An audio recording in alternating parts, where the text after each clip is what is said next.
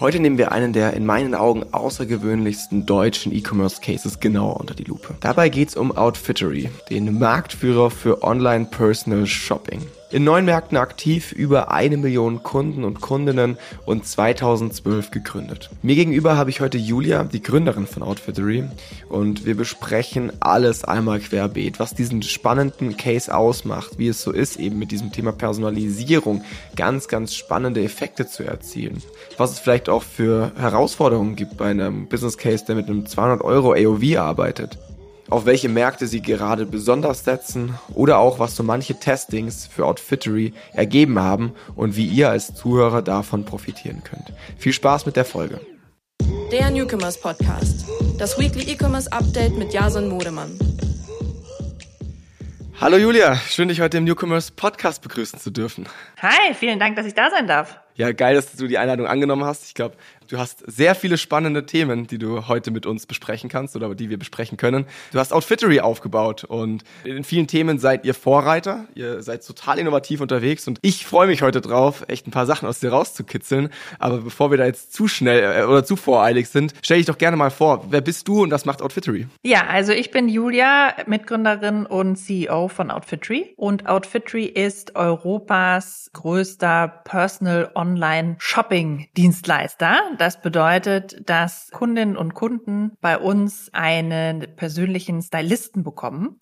Und wenn sie sozusagen Lust haben, sich beraten zu lassen und entweder keine Zeit zum selber einkaufen haben oder sich inspirieren lassen wollen und mal was Neues kennenlernen wollen, dann kommen Kunden zu uns, genau, genießen den Outfitry Service. Und wir dürfen mittlerweile eine Million Kunden in neun europäischen Märkten bedienen und sind 350 Leute im Team. Wow, das ist schon eine Ansage. Was genau macht ihr denn jetzt konkret? Also, wenn ich jetzt sage, hey, ich finde Fashion an sich schon ganz cool, bin auch bereit dafür ein bisschen Geld auszugeben, habe aber jetzt einfach nicht so ganz das Auge dafür, beziehungsweise habe keinen Bock irgendwie in den Einkaufsladen zu gehen in der Innenstadt. Wie könnt ihr mich unterstützen? Genau, also wir lernen dich erstmal kennen und äh, uns geht es im Endeffekt darum, dich und deine Persönlichkeit zu verstehen und dir dann zu helfen, das in einem Outfit auszudrücken. Und da geht es darum, was für Farben stehen dir besonders gut, welche Schnitte lassen dich besonders gut aussehen und dann bekommst du von deiner Stylistin eine persönliche Auswahl zugesendet Du kriegst es auch vorher noch in so einem Online-Showroom, kannst da noch Änderungen vornehmen und dann schicken wir dir das kostenlos nach Hause. Du kannst es zu Hause anprobieren, dir überlegen, was möchtest du gerne behalten und was dir nicht passt, kannst du auch gerne dann kostenlos an uns zurückschicken. Und für uns ist das Ganze sozusagen eine, eine Lernerfahrung. Das heißt, umso länger du, du mit uns arbeitest, umso besser wir uns kennenlernen, desto besser wird auch unsere Empfehlung für dich. Und im Endeffekt, die, die Inspiration für Outfitry hatte ich in New York, als ein Freund von mir dort einen wirklichen Luxusservice sich geleistet hat, nämlich einen Personal Shopper. Das ist etwas, was in den USA sehr viel mehr Leute machen als hier in Europa. Das heißt, es ist jemand, der sozusagen vorher mit dir spricht und dann ganz individuell eben auch in der Boutique für dich Dinge auswählt. Und äh, das fand ich total faszinierend, weil unser Freund danach super aussah, ein großes Lächeln auf dem Gesicht hatte und vor allem sich so gesehen gefühlt hat. Und das war der Startschuss, um zu überlegen, wie können wir denn diese wirkliche Luxuserfahrung, weil das kostet in New York irgendwie 200 Dollar die Stunde, wie können wir das online für alle kostenlos zugänglich machen? Und das machen wir heute. Mega cool. Geile Story auch. Wie manuell oder wie persönlich ist denn diese Journey dann heute wirklich noch und wie viel konntet ihr da vielleicht auch automatisieren? Also ich meine, ich könnte mir vorstellen, dass viele Hörer sich zumindest mal durch euer Quiz am Anfang durchgeklickt haben, schon alleine aus Interesse. Ja. Und auf der Basis kriegt man dann ja auch schon so grobe Vorschläge. Ne? Ich kann mir jetzt nicht vorstellen, dass ihr das alles händisch dann auswählt. So, deswegen meine Frage, wo in dem Prozess seid ihr wirklich noch mit einem Mensch, mit einem Stylisten unterwegs? Und was konntet ihr vielleicht auch an Algorithmen abgeben? Ja, sehr gute Frage. Also das ist natürlich der Knackpunkt und so die Secret Source von Outfitry. Wie machst du eine wirklich eins zu eins Personalisierung skalierbar? Und wie machst du diesen Luxusservice skalierbar, sodass wir eben mittlerweile Millionen von Kunden bedienen können? Und da mal vorweg, jede Outfittery-Box ist individuell. Also manche haben so die Vorstellung, wir haben dann irgendwie sechs Kundentypen und dann ordnen wir dich ein. Dem ist nicht so. Es ist deutlich komplexer. Das wäre zu einfach, ne? Das wäre zu einfach. Und wie wir sozusagen rangehen, ist, dass wir kombinieren auf der einen Seite die Maschinenintelligenz der Algorithmen und auf der anderen Seite die menschliche Kreativität unserer Stylisten. Das heißt, wir haben 150 Stylistinnen und Stylisten, die großartige Experten sind, eine ganz wahnsinnige Kreativität und ein Auge mitbringen. Und die werden unterstützt von Algorithmen. Das heißt, auf der Basis dieses initialen Fragebogens, den du genannt hast, also der Daten, die wir da über dich sammeln, macht unser Algorithmus, macht unser System einen Vorschlag an den Stylisten und sagt, auf Basis dieser Antworten und auf Basis aller anderen Kunden, die wir äh, schon bedient haben und, und mit denen wir Erfahrung gesammelt haben, sind das die Teile und die Outfits, die aus Algorithmus-Sicht die höchste Erfolgswahrscheinlichkeit haben. Und der Stylist macht dann aber darauf basierend die Auswahl. Das heißt, es ist wirklich eine Zusammenarbeit aus Algorithmus. Der Algorithmus hat natürlich den Vorteil, kann unendlich viele Datenpunkte äh, verarbeiten und menschlicher Kreativität. Und umso mehr Kunden wir haben und umso mehr Daten, desto besser wird natürlich auch der Algorithmus. Aber für uns geht's immer um diese Kombination der beiden Elemente. Und es ist auch ganz interessant, wenn ich manchmal noch Styling mache für Kunden, dann, also du kannst einfach, wir haben so viele Feedbackpunkte, wenn jemand bei uns seit fünf Jahren bestellt, es ist für mich zumindestens für mein persönliches Hirn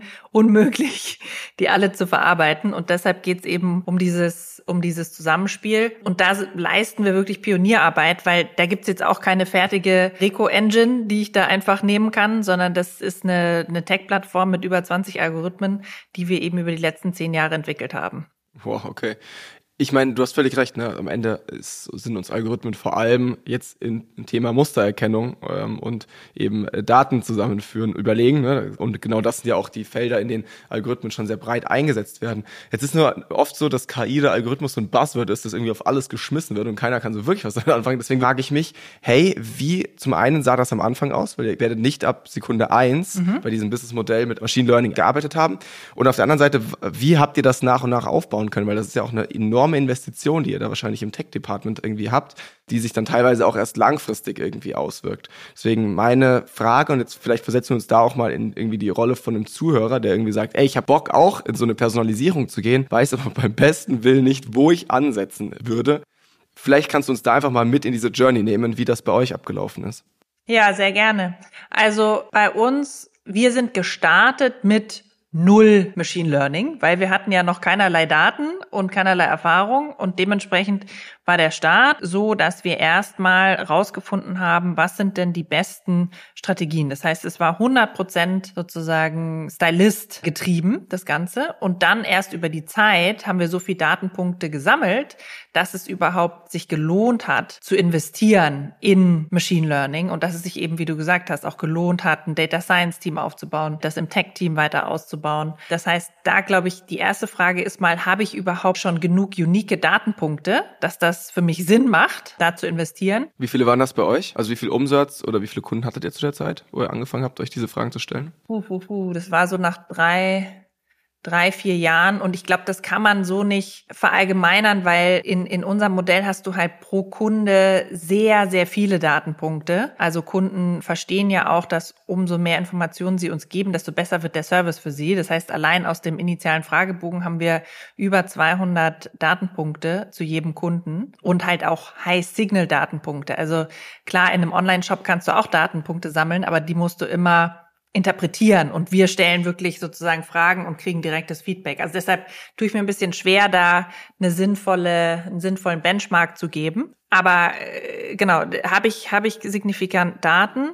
Und die andere Frage ist halt make or buy. Also muss ich wirklich das selber entwickeln oder gibt es Lösungen, die ich nutzen kann für meine Personalisierung? Weil in unserem Fall jetzt ist einfach der Prozess und die Art, der Daten, die wir haben, ist so besonders, dass wir uns dafür entschieden haben, dass wir es selber entwickeln. Natürlich nutzen wir auch gewisse Open Source Komponenten und so, aber der Hauptteil ist, ist selbst entwickelt. Aber es gibt sicherlich viele andere Unternehmen, die da auch auf tolle bestehende Lösungen zurückgreifen können. Oder jetzt auch mit ChatGPT, also aus meiner Sicht diese ganzen AI-Lösungen. Was daran halt so interessant ist, ist sich zu überlegen, was habe ich für einzigartige Daten, mit denen ich diese bestehenden Algorithmen und bestehenden AI-Lösungen hernehmen kann, die damit füttere und dementsprechend einen ganz anderen Outcome bekomme als Leute, die halt diese, diese Datenpunkte nicht haben. Bleiben wir bei, bei dem Thema Personalisierung, weil ich glaube, da, wie du gerade gesagt hast, da habt ihr unfassbare Innovationsarbeit geleistet. Geh mal davon aus, du benchmarkst auch eure Daten so ein bisschen mit denen von anderen Companies. Hast du irgendwie so ein paar Zahlen vielleicht für uns mitgebracht, inwiefern sich so ein Case äh, oder so eine, so eine Online-Erfahrung, indem ich sie personalisiere, gerade jetzt positiv auf so Themen wie Retention, AOV, Customer Lifetime Value oder sowas auswirken? Beziehungsweise habt ihr da vielleicht auch, ihr habt ja auch Kunden, die zum Beispiel jetzt nicht ein Abo kaufen, ne? einfach mal so diese Themen so ein bisschen beleuchtet. Das fände ich total spannend. Ja, Total. Also was wir sehen, dadurch, dass wir eben die Personalisierung bei Outfitry anbieten, haben wir sehr hohe Retention Rates. Also ein Kunde, der eine zweite Bestellung macht, hat 80 Prozent Retention. 80 Prozent Wahrscheinlichkeit, dass er wieder bestellt. Das ist übrigens das gleiche bei Männern wie bei Frauen. Wir haben einen sehr hohen Anteil von Kundinnen und Kunden, die sich für Outfitry als Abo entscheiden. Das heißt, ungefähr die Hälfte unserer Kunden entscheiden sich dafür zu sagen, ich möchte alle zwei, drei oder vier Monate einen neuen Outfit-Vorschlag von Outfitry bekommen. Und es zeigt einfach das Commitment, was wir da bekommen. Das heißt, wenn wir uns anschauen, was ist unser Customer Lifetime Revenue, dann ist das 50 bis 100 Prozent höher als äh, jetzt bei, sag ich mal, normalen Online-Mode-Plattformen. Das heißt, es macht einen riesen Unterschied, dass wir eben investieren in diese Personalisierung. Und dadurch können wir auch ganz, ganz anders vorgehen, ganz anders natürlich im Marketing investieren. Und wir sehen, ja, du hast es angesprochen mit dem Thema sozusagen Subscription und nicht alle Kunden machen das. Und definitiv ein, eine Kundin, ein Kunde, die sich für Subscription entscheiden, haben nochmal Mehrwert. Aber wir bekommen so um die 40 bis 50 Prozent Share of Wallet äh, unserer Kunden, was Wahnsinn ist. Also das heißt, 40 bis 50 Prozent dessen, was sie für Mode ausgeben im Jahr, geben sie bei uns aus. Und das ist für uns ein ganz toller Vertrauensbeweis einerseits und eine tolle Bestätigung, aber hilft uns natürlich auch, weil umso mehr deines Kleiderschranks wir kennen, desto bessere Empfehlungen können wir machen, weil wir nicht nur dir sozusagen immer was Neues verkaufen wollen, sondern dir vor allem auch helfen wollen, das zu kombinieren und wirklich eine tolle Garderobe insgesamt aufzubauen. Ja klar. Im Endeffekt wird mehr bei Outfittery kaufen automatisch incentiviert durch noch bessere Vorschläge. Das ist natürlich genau. schon, ein, schon ein sehr smarten Business Case, den ihr da aufgebaut habt. Würdest du sagen, dass ihr jetzt gerade mit so Thema wie Subscription auf einen Markt trefft, jetzt vor allem jetzt in Deutschland, der eigentlich noch gar nicht so wirklich ready dafür ist? Wir merken das nämlich in sehr vielen Business Cases, dass so Abo-Themen schon, es, es kommt natürlich und jetzt gerade eben auch da, auch, auch aus Amerika stark inspiriert. Und ich kenne jetzt keine Statistik dazu, aber ich könnte mir sehr gut vorstellen, dass das über die letzten Jahre zugenommen hat, auch in der Wahrnehmung jetzt bei den Konsumenten. Trotzdem ist es so, dass sehr viele Business Cases irgendwie auf, die fahren da so ein bisschen gegen eine Wand, weil sie schon merken, ey, der, der Kunde ist eigentlich nicht so wirklich dafür offen. Jetzt scheint das bei euch aber sehr gut zu funktionieren. Woran machst du das aus oder was würdest du sagen, ist da euer Schlüssel zu gewesen? Ja, also erstmal, wir sehen auch auf jeden Fall kulturelle Unterschiede. Also wir sind ja in neun europäischen Märkten aktiv und zum Beispiel in Frankreich ist diese Subscriber Rate noch viel, viel höher als in Deutschland. Ah, okay. Also Deutschland ist da auf jeden Fall noch der vorsichtigste Konsument. Das kann ich definitiv bestätigen. Und was wir gelernt haben, ist, dass es total darauf ankommt, wie du dieses Subscription, dieses Abo positionierst und wie viel Kontrolle und Optionen und Freiheit du dem Kunden gibst. Wir haben zum Beispiel einen Test gemacht. Wir haben einerseits einfach nur gesagt, als Teil dieses Onboarding Funnels möchtest du eine Outfitry Subscription, wenn wir das Autopilot haben, in der du alle drei Monate einen neuen Outfit-Vorschlag von uns bekommst. Das war Version A. Und Version B war, sozusagen, möchtest du dieses, dieses Abo Autopilot haben und möchtest du da alle zwei, drei oder vier Monate was Neues bekommen? Das war Version B. Und das Ergebnis war total krass. Also in Version A, wo wir einfach nur gefragt haben, möchtest du Abo ja oder nein, hatten wir 5% Subscriber Rate. Und wenn wir mehr Optionen gegeben haben, nämlich du kannst ja auch die Frequenz aussuchen, dann waren das 50%. Wow. Also das war wirklich so ein wahnsinniger Unterschied. Und dementsprechend, ähm, glaube ich, haben wir gelernt, dass es einfach total essentiell ist, wie man das kommuniziert und wie flexibel das dann auch für, für die Kundin oder den Kunden erscheint. Was wird davon am öftesten genommen jetzt bei euch, rein interessensmäßig? Also sind es zwei, drei oder vier Monate? Es sind drei Monate. Es ist natürlich immer die das Mitte. Ist die Mitte. Ganz krumme Zahl, hätte niemand erwartet. Na, perfekt. Äh, okay, ja. sehr schön. Ja. Ähm, jetzt ist es so, dass ihr auch, ich meine, ganz klassisch habt ihr ja als Online-Retailer angefangen, geht jetzt aber immer mehr auch Richtung Eigenmarken, habe ich gesehen. Ne?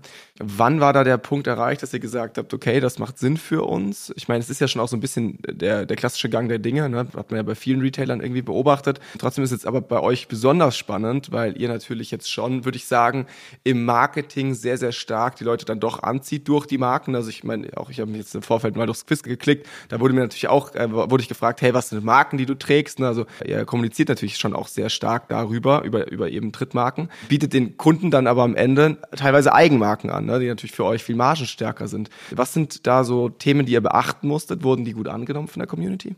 Ja, sehr, sehr, sehr spannendes Thema. Also auch beim Thema exklusive Marken, wie wir es nennen, ist das Thema Daten ein ganz großes, weil im Endeffekt unsere Motivation, die überhaupt zu entwickeln, war, dass wir gemerkt haben, wir kennen unsere Kunden so gut und so im Detail, dass wir auch alle sag ich mal, Bedürfnisse sehr viel detaillierter und schneller erkennen und wir teilweise einfach fehlen einfach Produkte. Es gibt Marktlücken, weil die Brands leider im, im Modebereich nach wie vor oft noch sehr weit weg sind vom Kunden. Also die haben, arbeiten halt meistens mit Retailern, ob das online oder offline ist und haben somit einfach nicht so viele Kundeninsights, die so schnell in die Kollektionen einfließen. Und da gab es einfach ständig Dinge, die wir wussten, die unsere Kunden haben wollen, die es aber am Markt nicht gab. Und dann haben wir angefangen, das eben selbst zu entwickeln auf Basis dieser Kundeninsights, also auch sehr datengetrieben an die Kollektionsentwicklung dran zu gehen. Auch hier wieder sozusagen Kombination Mensch und Maschine ähm, also die Insights aus den Daten der Kunden kombiniert mit der Kreativität unseres Teams. Und ähm, das ist wirklich eine also Wahnsinns-Erfolgsstory, wie wir das bei uns positionieren. Also wir machen das anders als ein klassischer Retailer. Ein klassischer Retailer würde hingehen und sagen, ich nehme einfach die Bestseller und mache die, weiß ich nicht, 20 Prozent günstiger in meiner Eigenmarke und dann verkaufe ich über Preis. Das machen wir nicht. Unsere exklusiven Marken sind sozusagen auf dem sehr ähnlichem Preislevel wie andere Marken, weil wir kommen sozusagen über die Qualität und dass wir halt genau wissen, was Kunden wollen. Und das Krasse ist, dass wir sehen, dass diese exklusiven Marken eine höhere Kundenzufriedenheit sogar haben als unsere tollen Markenpartner, mit denen wir zusammenarbeiten, einfach weil wir genau wissen, was die wollen. Und für uns jetzt ist der nächste Schritt zu überlegen, wie können wir denn eigentlich diese Insights und diesen Prozess auch unseren Markenpartner zur Verfügung stellen, weil das äh, scheint äh, ein, ein Winning Game zu sein. Ja, und für uns natürlich auch eine tolle Bestätigung ja, dessen, dass wir einfach unsere, unsere Kunden sehr, sehr gut verstehen. Okay, ja, das macht, glaube ich, ziemlich schnell sehr viel Spaß. Die Daten, die ihr habt, die sind genau das, was sehr viele große Marken sich irgendwie wünschen. Ne? Denen fällt es auch schwer, diese Community aufzubauen und euch geben die Kunden die sehr freiwillig. Jetzt ist für mich aber noch nicht ganz klar, wie das dann konkret aussieht. Also es fällt mir schwer zu verstehen. Ich meine, nehmen wir jetzt mal mich als Person, ihr habt dann Daten von mir und da steht dann irgendwie, keine mhm. Ahnung, ich trage mhm. gerne Jeans und grün steht mal mir gut mit den Augen oder sowas. Ja. Wie kommt ihr jetzt von diesen Daten dahin, dass ihr für die nächste Kollektion passende Pieces baut, weil auch in der Fashion muss man immer beachten, es ist ja nicht so, ihr findet jetzt raus, dass viele Leute Leinen mögen und baut Leinen. Nein, nein, das ist ja erst in einem halben Jahr dann so, ne? Ihr habt da ja einen wahnsinnigen Delay auch immer drin. Deswegen würde mich total interessieren, wie ist jetzt wirklich der praktische Umgang mit den Daten, die ihr da einsammelt und wie könnt ihr die eben auch, ich sag mal, wie könnt ihr die Zukunft prognostizieren, weil das müsst ihr ja eigentlich in der Fashion. Genau, wir müssen die Zukunft prognostizieren und gleichzeitig dazu vielleicht noch einen kleinen Exkurs. Aus meiner Sicht das größte Thema, was wir haben in der, in der Modeindustrie, ist halt, dass die Mode immer, immer schneller geworden ist und die Leute einfach total überflutet werden und verwirrt werden mit Trends und es wird alles immer schneller und das ist auch Teil dessen, warum wir auch sozusagen zu schnell zu viel konsumieren und unser Ziel bei Outfittery ist es, dir deine neuen Lieblingsteile zu finden. Das heißt, ja, es gibt natürlich eine Zukunftsprognose da drin, aber wir sind jetzt nicht so extrem trendgetrieben. Wir sind natürlich bewusst, welche Trends es gibt, aber es geht wirklich darum, was passt für dich ganz individuell und was ist etwas, was dir noch die nächsten Jahre gefallen wird. Und ja, dementsprechend ist dieses Prognosethema drin, aber nicht so stark, wie es jetzt bei anderen ist, die sozusagen einfach nur den nächsten Hype-Trend, der irgendwie äh, vier Wochen hält, vorhersagen müssen. Genau. Und was wir machen, ist im Endeffekt, wir gucken uns die Kundendaten an, wir gucken uns an, welche, welche Kollektionen, welche Produkte gibt es für, von den Brands und dann gucken wir, wo ist der Gap? Also wo gibt es teilweise auch Details, die einfach fehlen? Also mir fällt jetzt gerade ein Beispiel ein, was schon drei, vier Jahre her ist, aber sozusagen das Thema, ich möchte gerne eine Chino tragen, die irgendwie elegant und gut angezogen aussieht, aber ich finde es irgendwie unbequem, war damals ein Riesenthema. Und wir waren eine der ersten, die dann angefangen hat, so flexiblere, äh, sozusagen einen flexibleren Bund zu produzieren. Und das ist halt gelaufen wie bescheuert. Mittlerweile gibt es das sehr viel, aber sozusagen diesen Insight, den haben wir sehr früh gesehen. Jetzt tauchen wir mal ein in ein ganz aktuelles Thema bei euch. Das ist das Thema Frauen oder weg von Manswear hin zu Women. Ihr habt ganz stark einen Fokus erstmal auf die Männerfashion gehabt was ja vielleicht auch jetzt, ich sag mal, ein bisschen untypisch ist für jemanden, der neu ins Fashion-Game startet, ne? weil natürlich die Frau tendenziell modebewusster ist und auch die meisten Businessmodelle, die ich jetzt kenne, schon tendenziell eher die Frau eigentlich im Zentrum haben. Ihr habt das Ganze umgedreht, ihr habt als erstes wirklich den Mann ganz stark angesprochen. Jetzt werdet ihr auch in Zukunft immer mehr die Frau mit reinnehmen. Warum habt ihr euch dazu entschieden, mit dem Mann zu starten? Und dann vielleicht auch gleich die verlängerte Frage, wie läuft das denn so an mit den Frauen? Äh, sehr gute Frage. Also, wir haben Outfitry für Männer gestartet, weil wir einfach, also in der Mode bist du ja in einem wahnsinnig, in der wahnsinnig kompetitiven Industrie. Und wie du schon sagst, alle Retailer, Brands und so weiter fokussieren sich meistens im Kern auf Frauen und Männer sind dann irgendwo im Keller oder im dritten Stock oder so.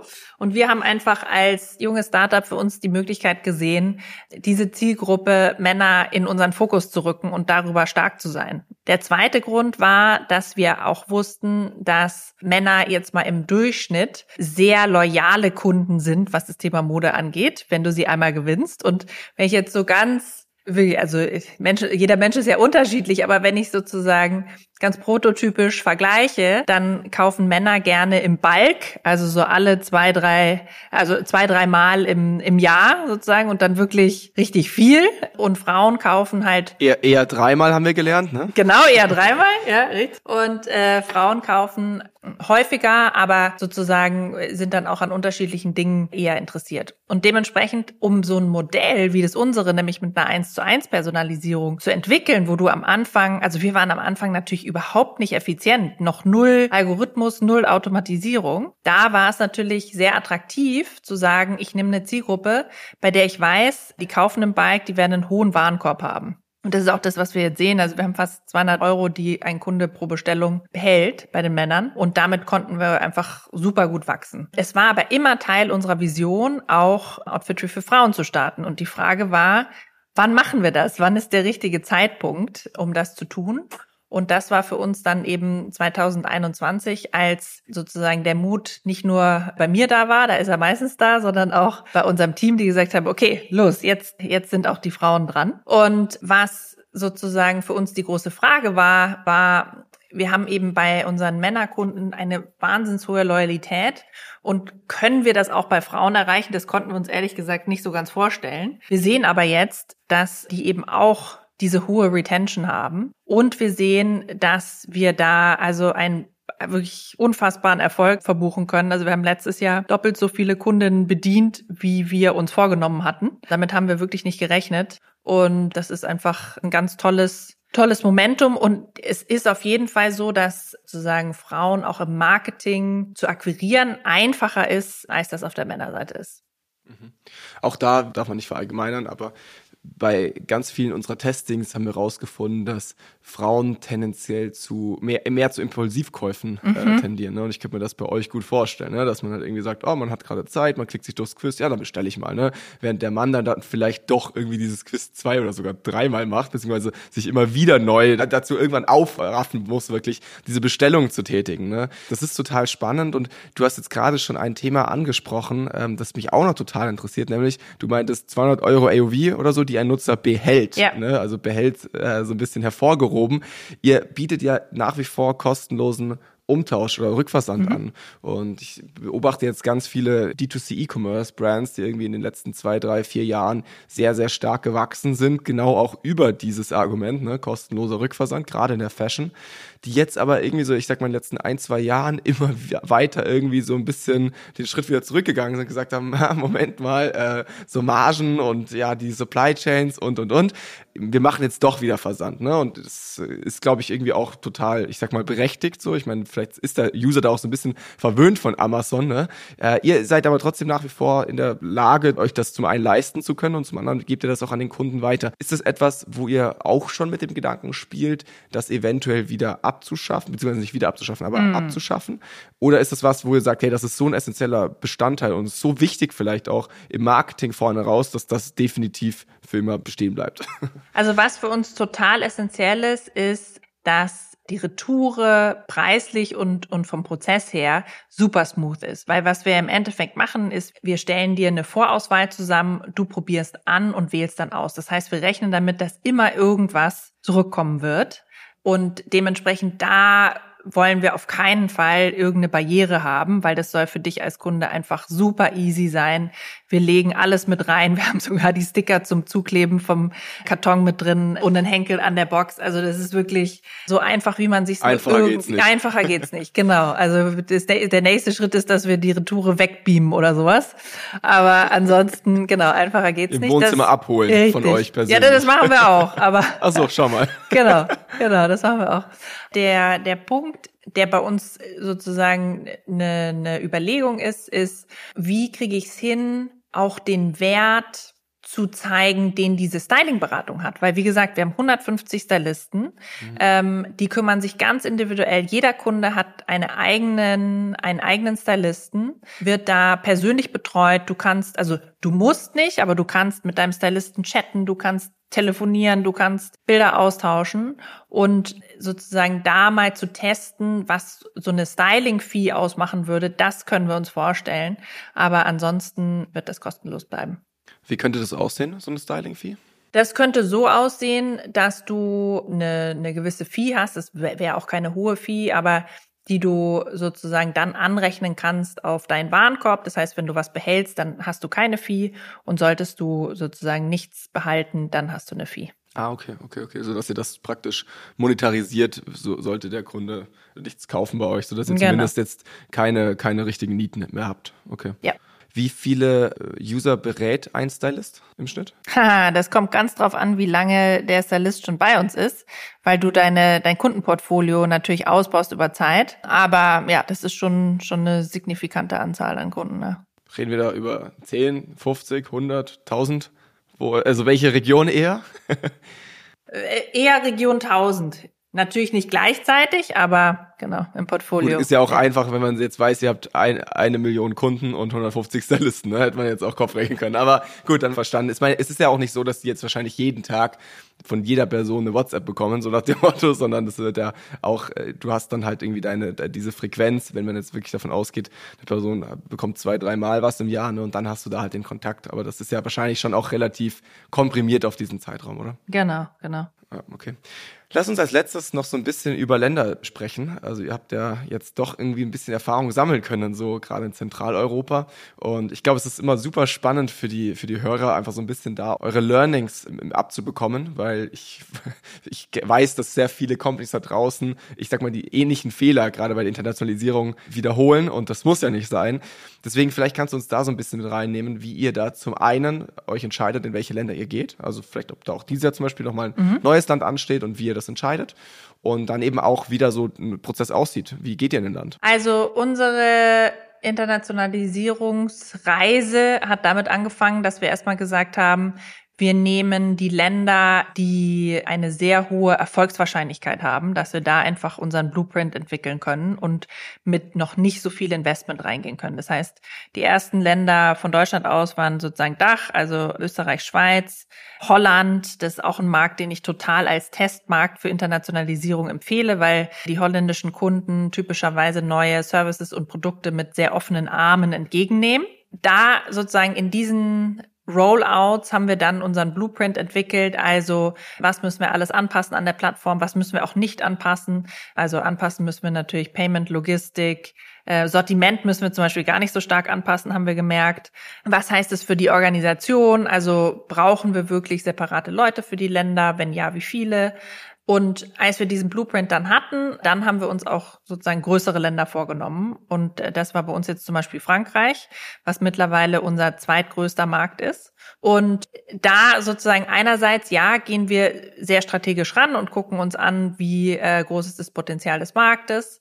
Und gleichzeitig will ich sagen, dass auch man das vorher nicht hundertprozentig sagen kann. Also Frankreich war ein Markt, bei dem wir eher skeptisch waren, weil ich sozusagen von anderen Online-Modehändlern weiß, dass das kein einfacher Markt ist, weil du halt sehr stark auch äh, Sales getrieben hast. Du hast irgendwie sozusagen staatlich regulierte Sales-Perioden und ein großer Anteil des Online-Umsatzes passiert einfach da drin. Die sind sehr von äh, Vent Privé und äh, Shopping-Clubs geprägt. Aber interessanterweise funktioniert unser Modell da sehr gut, auch ohne Sales. Von daher, ich glaube, ja, Hypothesen haben, sich das strategisch angucken, total wichtig, aber am Ende musst du es halt ausprobieren und am besten einen Weg finden, wie du relativ lean in diese Märkte gehen kannst und es ausprobieren kannst und dann erst über Zeit hochskalierst. Gab es auch Märkte, die ihr so ein bisschen an die Wand gefahren habt oder sogar abgedreht habt wieder? Wirklich abgedreht haben wir keinen Markt, aber es gibt schon Märkte jetzt gerade von den kleineren, in denen ja, da haben wir jetzt einfach keinen Fokus mehr so drauf. Da hätte man wahrscheinlich auch ein, zwei Märkte davon, hätte man vielleicht nicht machen müssen. Und du hast ja auch gefragt, dieses. Wie macht ja. das im Markt? Ja. Nee, red äh, nee, ob wir weitere Internationalisierung planen? Ja, planen wir. Also wir werden auch wahrscheinlich dieses Jahr noch einen ähm, größeren Markt mit dazu nehmen. Darfst du verraten? Italien. Äh, du darfst raten, Spanien. aber ich kann noch nicht sagen. Okay. okay, wir werden es sehen. Ja, Julia, was soll ich sagen? War ein Traum mit dir. Vielen, vielen Dank. Äh, ich glaube, ihr habt einen super spannenden Business Case einfach durch diese Personalisierung und da können sich, glaube ich, viele Brands da draußen einfach so ein bisschen was abgucken, beziehungsweise es euch auch teilweise nachmachen. Ich glaube, ihr habt da echt eine wahnsinnige Arbeit vorgelegt und dafür möchte ich mich im Namen der E-Commerce-Szene bedanken bei dir und bedanken möchte ich mich auch für den tollen Podcast. Vielen, vielen Dank dir. Danke dir. Und zum Thema Ausprobieren, wenn äh, jemand noch sozusagen Outfittery wirklich am eigenen Leib gerne ausprobieren möchte, habe ich einen äh, Gutscheincode für euch, nämlich der heißt New15 und damit bekommt man 15% Rabatt auf seine nächste Bestellung. Das ist doch mal was. Hau ich auf jeden Fall auch in die Show Notes. Super. Vielen Dank dir, Julia. Cool, danke dir. Bye, bye. Der Newcomers Podcast. Das Weekly E-Commerce Update mit Jason Modemann. Jeden Mittwoch. Überall, wo es Podcasts gibt.